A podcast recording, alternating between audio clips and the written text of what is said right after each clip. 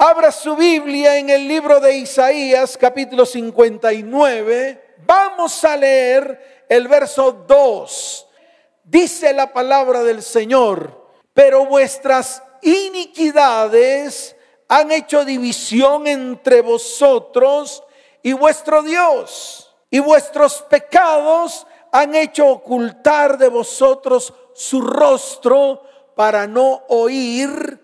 Amén y amén. Y quiero comenzar con esto, porque hay que poner mucha atención. Hay que abrir los oídos espirituales, hay que quitar los velos que están sobre tus ojos y hay que romper las vendas, porque hoy es un día en el cual Dios quiere hablar con claridad. Y si hay algo que romper y llevar a la cruz, ese es el tiempo. Hoy es el día. Esta es la oportunidad que Dios nos da. Esta es la oportunidad que Dios nos entrega para que de verdad seamos libres de todas las ataduras, maldiciones e iniquidades que vienen de nuestros ascendientes. Ascendientes incluyen nuestros padres, nuestros abuelos, nuestros bisabuelos y nuestros tatarabuelos para el caso de nosotros. Es decir, son cuatro generaciones que el Señor dice que visita. Dice que Él visita la maldad de los padres sobre los hijos hasta la tercera y cuarta generación de los que le aborrecen. Ahora, ¿qué significa aborrecer? Significa amar menos. Es decir, que hay algo por encima de Dios. Hay algo que amamos más por encima de Dios. Ese algo puede ser el pecado que cometemos a diario. Ese algo puede ser las transgresiones a su palabra. Ese algo puede ser que estamos en contraposición a lo que Él dice en la palabra. Entonces escuche, tanto las bendiciones como las maldiciones son leyes espirituales que están buscando dónde agarrarse en su vida, así como lo oye. Tanto las bendiciones lo pueden alcanzar, así como también lo pueden alcanzar las maldiciones. Y buscan dónde aferrarse, buscan dónde agarrarse en su vida. Así como lo dice la escritura, un gorrión en su vuelo buscando dónde posarse para hacer su nido y establecerse y cumplir sus propósitos. Así de sencillo. Entonces vamos con las definiciones. Yo quiero que usted esté atento. De pronto esta prédica es más una enseñanza para ponerla por obra, para ponerla en práctica, para que usted pueda tomar un cuaderno y comenzar a anotar, comenzar a hacer un libro de memorias. Se lo vuelvo a repetir, usted a partir de hoy puede hacer un libro de memorias. Y yo le invito a que lo haga. Tal vez aquí no existen métodos para romper la iniquidad, ni la maldad, ni el pecado pero sí puede hacerlo por medio de un libro de memorias. Y para eso vino el Señor, para deshacer toda obra del diablo. La iniquidad es como un cordón. Y le pongo el ejemplo de un cordón umbilical, el cordón que por el cual pasa toda la información y también todo el alimento de la madre hacia el hijo. Así de sencillo, es como ese cordón, como un cordón umbilical. Pero en este caso, en ese cordón están grabados todos los pecados hechos por nuestras generaciones que nos antecedieron. Ese cordón viene desde allá, cuatro generaciones atrás, y registran, escucha bien, absolutamente todo lo que nuestros ascendientes hicieron. Así de sencillo, todo lo malo está registrado allí. De esta información vuelve a surgir el pecado y la maldad en el presente en las nuevas generaciones. Es por esto que la iniquidad no se rompe con confesiones generalizadas, sino que requieren de un escrutinio muy profundo. Hay que cavar y hay que ahondar. Vemos como muchos de nosotros hemos repetido historias, hemos repetido historias y hemos repetido historias. Vemos como muchos de nosotros hemos hecho lo mismo que han hecho nuestros padres.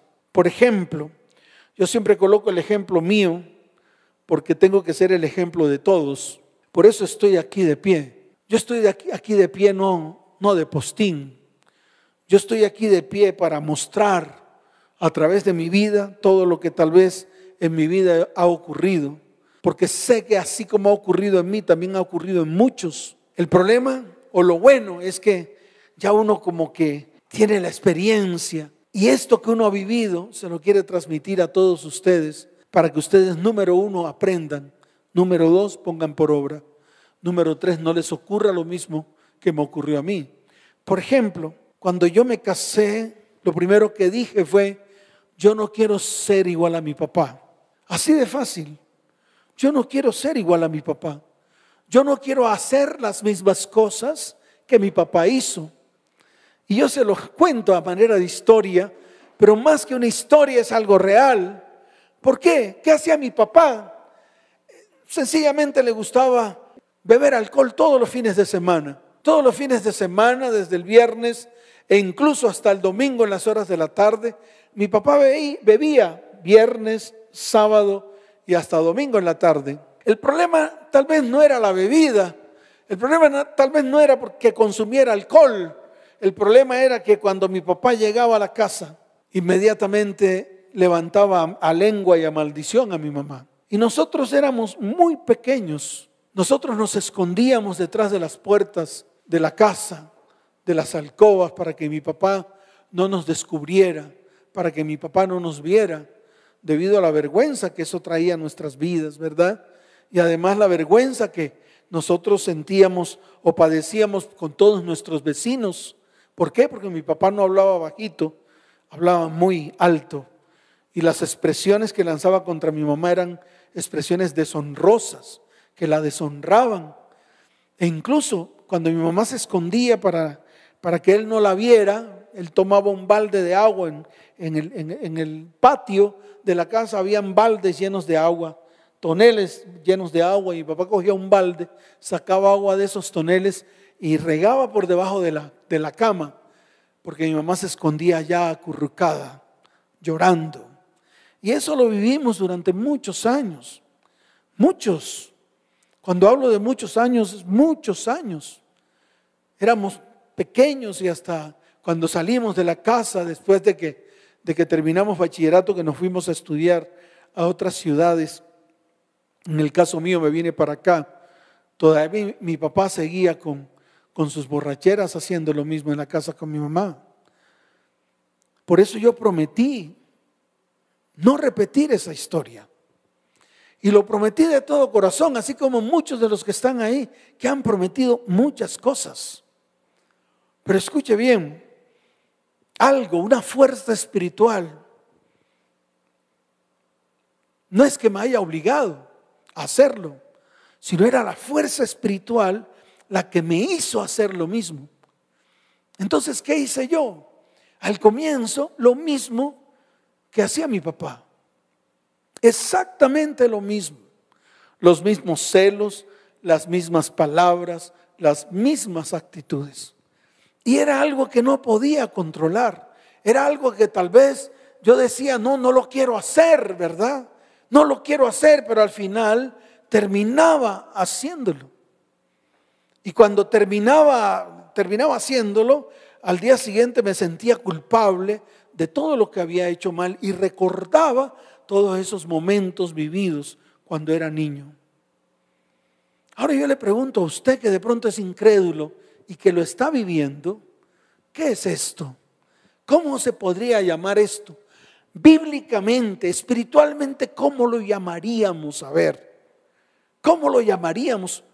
¿Por qué razón el mismo pecado de mi papá entró a mi vida? Entró a mi vida como si hubiese entrado por entre los huesos. Entró a mi vida como si hubiese entrado eh, sin que yo lo supiera. Algo espiritual, algo que definitivamente era invisible, pero atacó mi vida embargó mi vida, llenó mi vida. Y yo hice lo mismo que mi papá hizo. ¿Sabe hasta cuándo? Hasta el día en que me entregué al Señor, que lo conocí y conocí acerca de lo que es este flagelo espiritual que destruye vidas, que destruye hogares, que destruye familia y que se llama iniquidad. Mire, la iniquidad es como un cordón espiritual llena de información de pecados pactos, maldiciones, rebeliones acumuladas de generación en generación. En hebreo la palabra es abón, cuyo significado es perversión, injusticia, torcido, deformado, distorsionado, trastornado, maldad, mal pensado, malintencionado. Eso es lo que significa en hebreo. Y yo me puse a investigar y puedo decir que la iniquidad es más profunda que el pecado. Es esa conducta repetitiva del pecado. Se convierte en un patrón que se introduce en nuestro carácter y forma un comportamiento repetitivo que pasa de una generación a otra, que se arraiga, se arraiga en las vidas, se arraiga cada vez más y más en los corazones de nuestros descendientes. La iniquidad es como un árbol cuyas raíces se hunden en lo más profundo de la vida del ser y que hace que sea muy difícil poder removerla, ocasionando que constantemente caigamos en los mismos pecados y que seamos presos de las mismas debilidades. Así de sencillo. Esa es la iniquidad. Y yo estoy seguro que muchos están llenos de esa iniquidad de sus ascendientes y no saben cómo hacer para romperla. No saben cómo hacer para romper incluso las consecuencias que ella trae. No saben cómo coger un hacha y tal vez romper ese cordón. O tal vez tomarlo y torcerlo y amarrarlo para que nunca más esa información espiritual llegue a nuestras vidas o llegue a nuestros descendientes. Pero déjeme decirle algo, eso no funciona así, no funciona de manera como el ser humano cree que funciona, a través de soplos o a través de unciones o a través de palabras. No, no funciona así. Funciona cuando nos ponemos firmes, cuando de verdad permitimos que esa raíz el Señor la arranque completamente para que el árbol no siga creciendo y que en forma permanente no siga dando frutos. Yo le quiero decir algo. Esta iniquidad es como un árbol plantado que da frutos.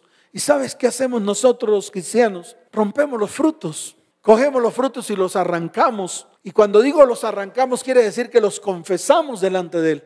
Pero no basta con confesarlos, porque muchas veces hemos confesado siempre los mismos pecados, vez tras vez, vez tras vez, vez tras vez, y siempre se repiten en nuestras vidas. ¿Por qué? Porque el problema no está en el fruto, el problema está en la raíz. Y se lo vuelvo a repetir, el problema no está en los frutos, el problema está en la raíz, porque mientras la iniquidad no sea erradicada de nuestras vidas, vamos a ser partes de un conflicto permanente entre la justicia de Dios y la iniquidad. Por eso es importante que hoy tomemos decisiones y decisiones firmes. ¿Por qué? Porque muchos hemos roto maldiciones, hemos confesado pecados, nos hemos arrepentido, pero al poco tiempo regresan nuevamente a nuestras vidas, a nuestro hogar y a nuestra familia. Esto es porque no hemos desarraigado la causa y la causa es la iniquidad. Ahora, si miramos por qué han venido tantas cosas a nuestras vidas, tenemos que ir a nuestros antepasados. Asómese a su papá, a su mamá, asómese a sus abuelos. Recuerde que hay eh, dos por cada uno, dos por su mamá, dos por su papá, son cuatro.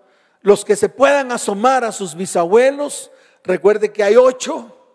Los que se puedan ir hacia sus tatarabuelos son dieciséis. En total son treinta personas que están influenciando, que influenciaron espiritualmente con su vida espiritual.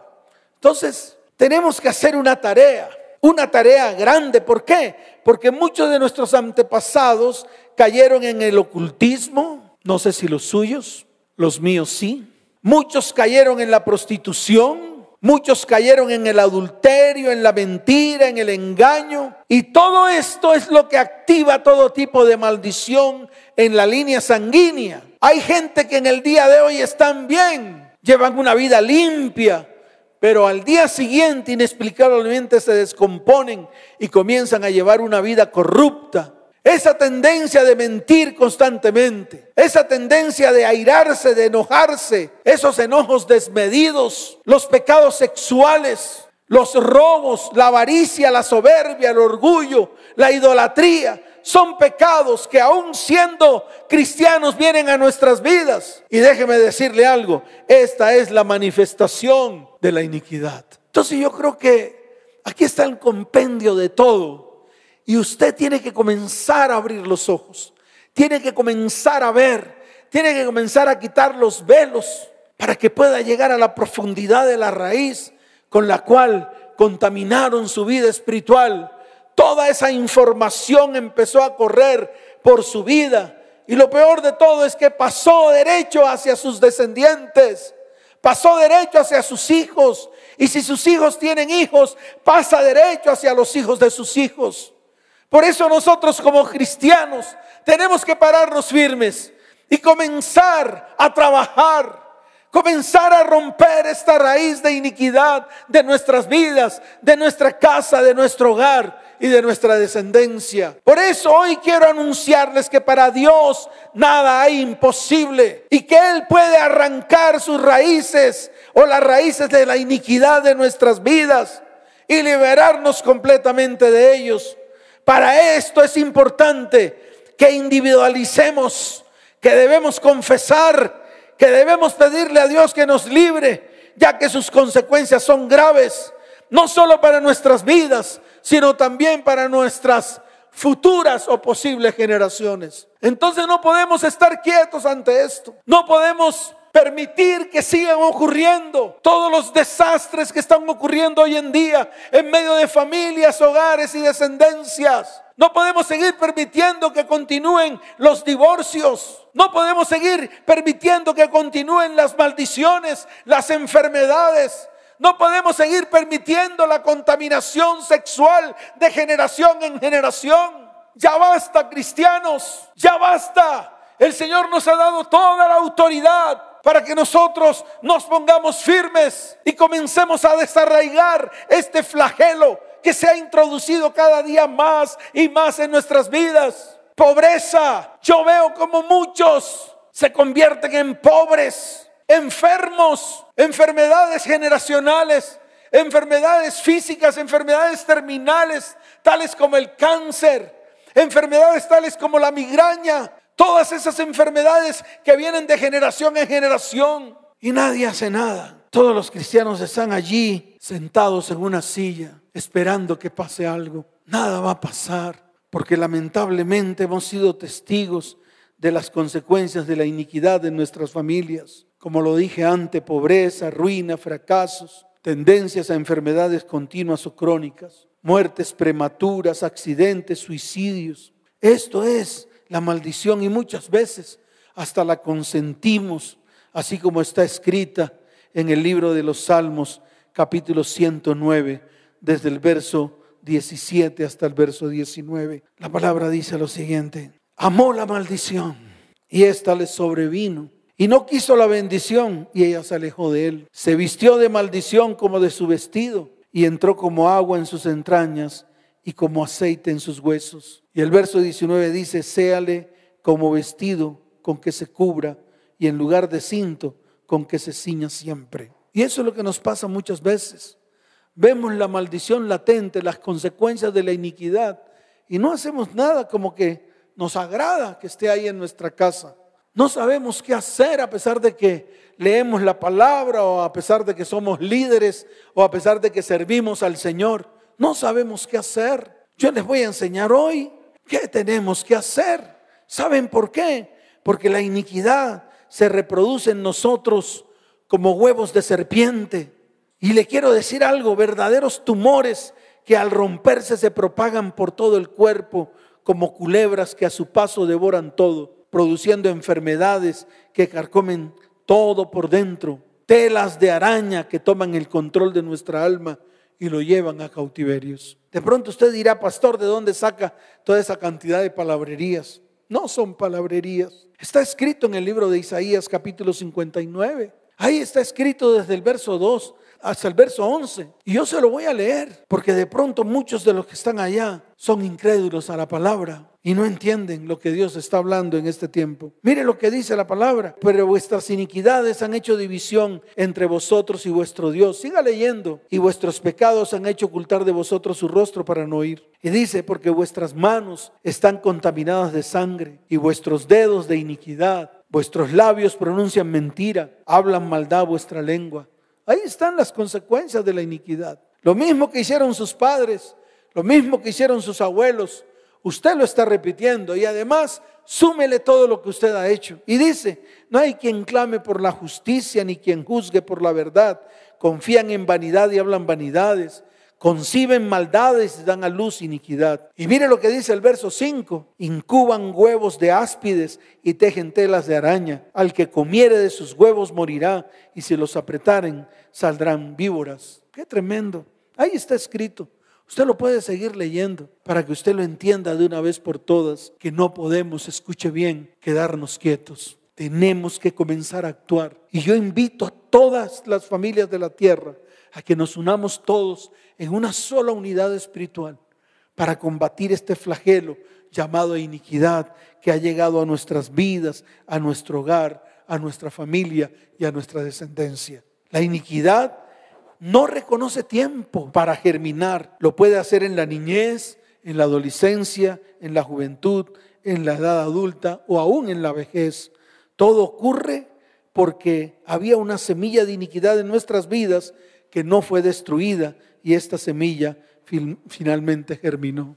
Así de fácil. Esto lo tiene que entender. La iniquidad impregna el espíritu del ser humano, lo impregna y comienza usted hacer una cantidad de cosas que usted ni siquiera anhela hacer. Es la herencia de ese pasado que ha sido transmitida y que ahora va a corromper el alma para que empiece a desear hacer el mal. Es una fuerza irresistible que arrastra a las personas a cometer pecados. Es esa fuerza espiritual y esa fuerza espiritual la tienen las 30 personas que están por encima de usted, la cual tiene que comenzar a romper todo vínculo espiritual en esa área. ¿Sabe por qué? Porque ese cordón no se puede limpiar, ese cordón se tiene que romper. Y se lo vuelvo a repetir, ese cordón no se puede limpiar, ese cordón se tiene que romper y se tiene que destruir. Mire, en la Biblia existen algunos casos que yo quiero mostrárselos de una manera muy, muy rápida para que usted lo entienda, para que usted pueda discernir lo que Dios está hablando en este tiempo, para que usted pueda ver que también en la Biblia está registrado, porque muchos dicen, eso no existe. Claro que sí. Mire, aquí lo vemos, aquí lo vemos. En el libro de Génesis, capítulo 12, desde el verso 10 hasta el verso 20, vemos el caso de Abraham, el cual repitió su hijo Isaac, que está escrito en Génesis 26, desde el verso primero hasta el verso 11. Yo se lo voy a leer para que usted lo entienda. Esto lo tenemos que entender, lo tenemos que discernir y usted lo tiene que digerir.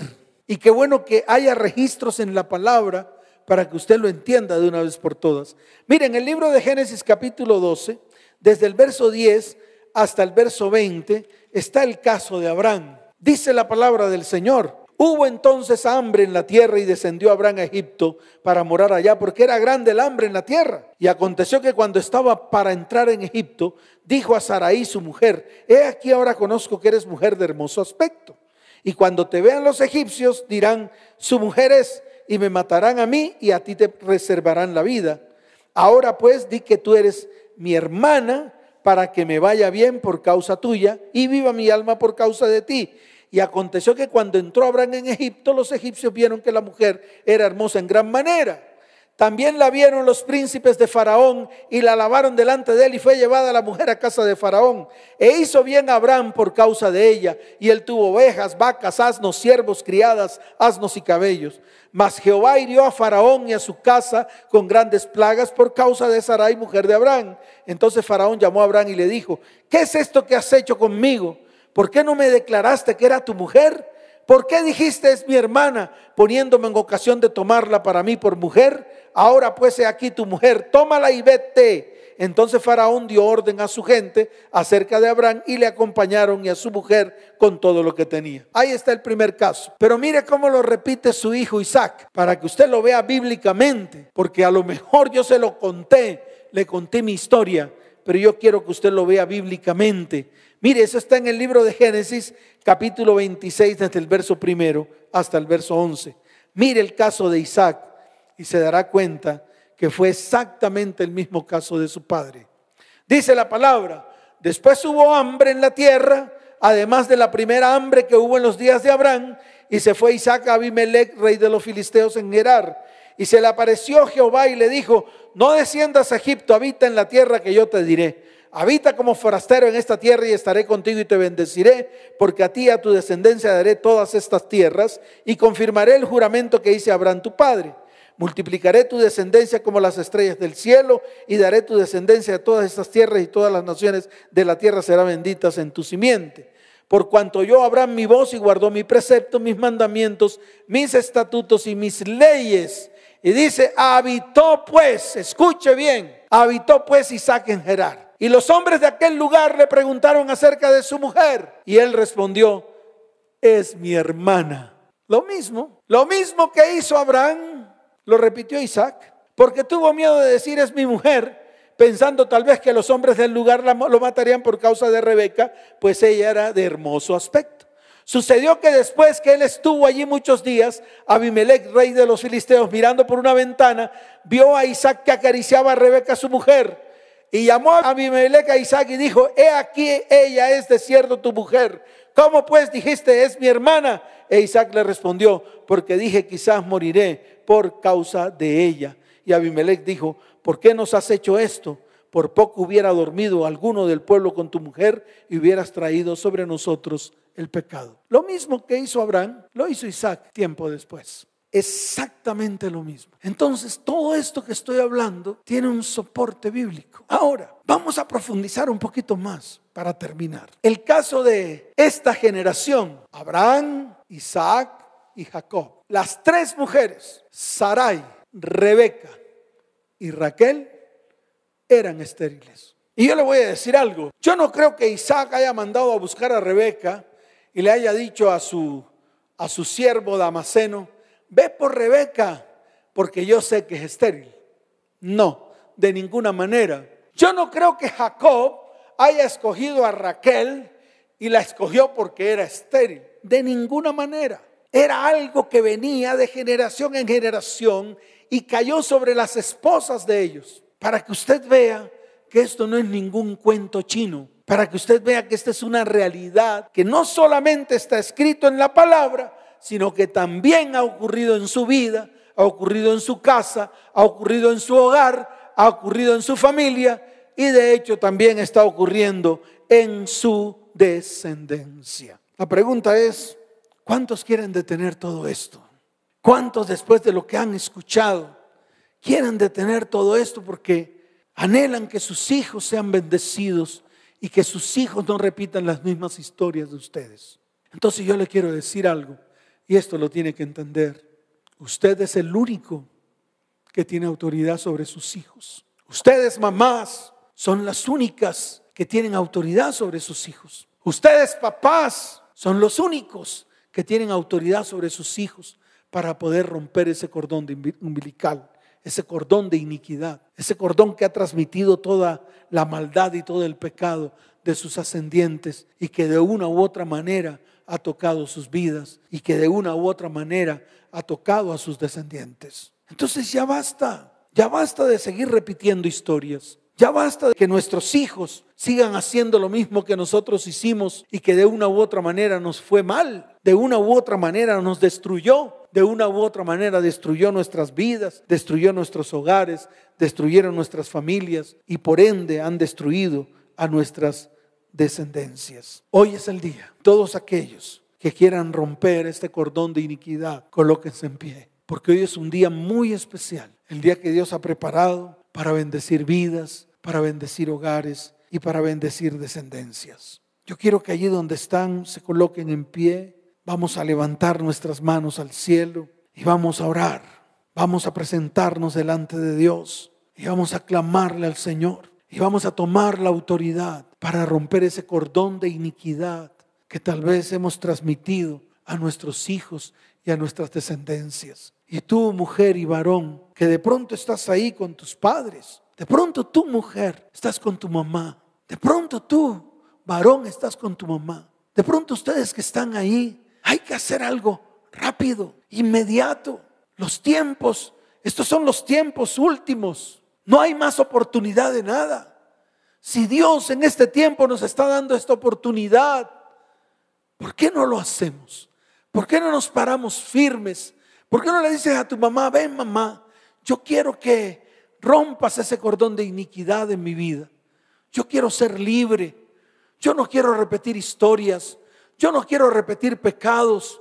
Yo no quiero que vengan a mi vida maldición por causa de los pecados que cometo debido a las repeticiones que he hecho de lo que vi hacer en ti o de lo que tal vez tú transmitiste a mí a través del ADN espiritual. Y qué bueno que nos reunamos en familia, que los padres tomen a sus hijos y coloquen sus manos sobre sus cabezas, que las mamás tomen a sus hijos y coloquen sus manos sobre sus cabezas que hoy sea un día de la manifestación del Espíritu de Dios en medio de las vidas, en medio de los hogares y en medio de las familias. Que hoy tu casa sea la casa donde mora el Espíritu Santo y Él se mueva en medio de nuestras vidas y comience a hacer cosas grandes y maravillosas que tal vez ojo no vio ni oído yo, ni subieron al corazón del hombre porque son las que Dios ha preparado para ti en este tiempo tan especial. Vayamos delante de la presencia del Señor. Levantemos nuestras manos al cielo. Y tú, papá, mamá, mujer, varón, coloca la mano derecha sobre la cabeza de tus hijos. No importa qué edad tengan. No importa si son niños, bebés, niños, adultos. No importa. Hoy es un día de libertad y de salvación. Hoy es el día en el cual el Señor está en medio de nosotros. Qué bueno es llevar todas nuestras transgresiones a la cruz del Calvario, todas nuestras maldades a la cruz del Calvario y reconocer todo lo que hemos hecho mal delante de su perfecta presencia. Todo, absolutamente todo. Allí donde están, levanten su mano derecha, su mano, su mano derecha, su mano izquierda en la cabeza de sus hijos. Tal vez tú también estás con, con tu cónyuge, acércate a él, porque tu mujer también tienes autoridad sobre él y tu varón también tienes autoridad sobre ella. Y todos reunidos en familia, confesemos delante de Dios lo que hemos hecho mal. Señor, Hoy reconocemos que hemos pecado delante del cielo y delante de ti. Hoy reconozco que vi el pecado hacerse en medio de mi familia y en medio de mis ascendientes. Señor, todos esos pecados yo los repetí vez tras vez, tras vez, tras vez. Señor, mis manos se mancharon de sangre. Señor, hoy confesamos que mis dedos se llenaron de iniquidad, que mis labios pronunciaron mentira. Hoy reconozco que mi boca habla maldad. Hoy reconozco que introduje injusticia en medio de mi hogar y en medio de mi familia. Hoy reconozco que introduje pecado, maldad y maldición en medio de mis descendientes. Señor, reconozco que he confiado en vanidades y he hablado vanidades. He concebido maldades y he dado luz a la iniquidad. Señor, he incubado huevos de áspides y he tejido telas de araña he comido de sus huevos. Señor, hoy te pido que tengas misericordia de mi vida, de mi casa, de mi hogar y de mi descendencia.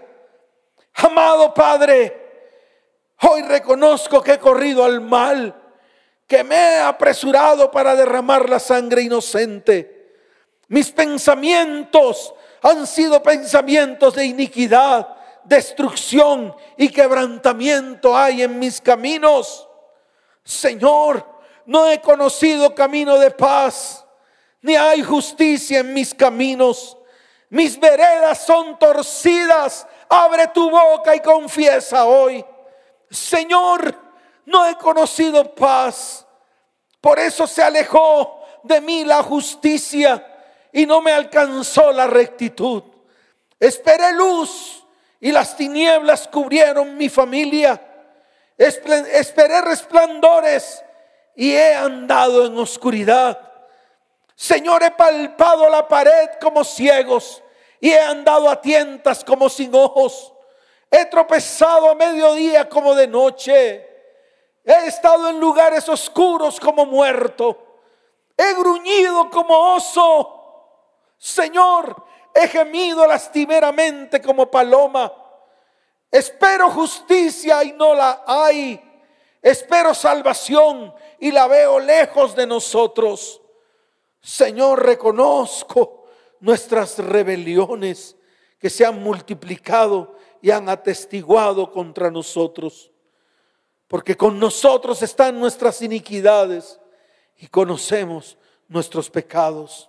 Padre, confesamos que hemos prevaricado, que hemos mentido contra ti, que nos hemos apartado de en pos de nuestro Dios. Hemos calumniado. La rebelión ha estado siempre en nuestro corazón. Hemos proferido desde nuestro corazón palabras de mentira y el derecho se retiró y la justicia se puso lejos porque la verdad tropezó en la plaza y la equidad no pudo venir. La verdad se detuvo, Señor, y el que se apartó del mal, fue puesto en prisión y lo vio Jehová y desagradó a sus ojos porque pereció el derecho. Y vio que no había hombre y se maravilló que no hubiera quien se interpusiese y lo salvó su brazo y le afirmó su misma justicia. Señor, hoy me he visto de justicia como de una coraza, con yelmo de salvación en mi cabeza. Hoy tomo ropas de venganza por vestiduras y me cubro de celo como de manto. Padre, Padre, hoy hago vindicación como para retribuir con ira a todos los enemigos que se han levantado contra mi vida, contra mi hogar y mi familia, y dar el pago a todos los adversarios. Señor, tú darás el pago a todos los que se han levantado contra mí, porque ciertamente en la cruz del Calvario levanten sus manos al cielo, cubran a sus hijos, cubran a sus hijos. Y hoy es el día de romper ese cordón. Y van a abrir sus labios y van a declarar. Van a abrir sus labios y van a hablar palabra de Jehová. Señor, Hoy el hacha está puesta en la raíz de la iniquidad en mi vida. Levante su voz y diga, hoy el hacha está puesta en la raíz de la iniquidad en mi vida, en mi casa, en mi hogar, en mis hijos y en mis descendientes. Hoy llevamos ese cordón a la cruz del Calvario y allí se rompe Hoy me desprendo, hoy me desprendo de toda, de todo cordón de iniquidad. Hoy lo tuerzo, lo rompo y lo llevo a la cruz en el nombre de Jesús. Y hoy levanto mi voz y declaro, Cristo se hizo maldición en la cruz del Calvario para que viniese la bendición a mi vida, a mi casa, a mi hogar a mi familia y a mi descendencia. En el nombre de Jesús, amén y amén. ¿Cuántos dicen amén? Dele fuerte ese aplauso al Señor. Fuerte ese aplauso al Señor. Y tú que estás ahí, que vienes por primera vez a esta transmisión, yo quiero que coloques tu mano en el corazón, que levantes tu mano derecha al cielo, que hoy sea un día especial para que aceptes al Señor en tu corazón, para que venga salvación a tu vida. Si lo quieres hacer, solamente abre tu boca y declara después de mí, Señor, hoy te recibo dentro de mí como mi único y suficiente Salvador. Escribe mi nombre en el libro de la vida y no lo borres jamás. Si tú quieres que sigamos apoyándote en oración, por favor escribe a este número de celular que está apareciendo en la pantalla, el 320-315-9990. Inmediatamente te van a responder, inmediatamente van a comenzar a contactarte, vas a comenzar a vivir una vida en bendición tal y como está escrita en la palabra de Dios. ¿Cuántos dicen amén? Y ustedes, familias de la tierra, levanten sus manos al cielo. Voy a orar por ustedes. Recuerden nuestra próxima transmisión a través de nuestras redes sociales. En Facebook, arroba tu 955 FM, arroba iglesia ETP, y en YouTube, tu 95.5 FM. Allí estaremos, nueve en punto en la mañana. Levanten sus manos, familias de la tierra. Padre, como sacerdote de esta casa, te doy gracias por todos aquellos que están allí detrás de la transmisión en vivo a través de las redes sociales o la transmisión a través de la frecuencia 95.5 FM. Señor, yo te pido que tú bendigas las familias de la tierra, que hagas resplandecer tu rostro sobre ellos te pido, Señor, que los levantes en tus brazos. Te pido, Señor, que los mires a la, a la, cara y traigas paz a sus vidas y a sus corazones. También te pido, Señor, que tú los bendigas de una manera muy especial. Y hoy coloco tu nombre en medio de este pueblo. Tú dices en tu palabra que nos bendecirás. En el nombre de Jesús. Amén y amén.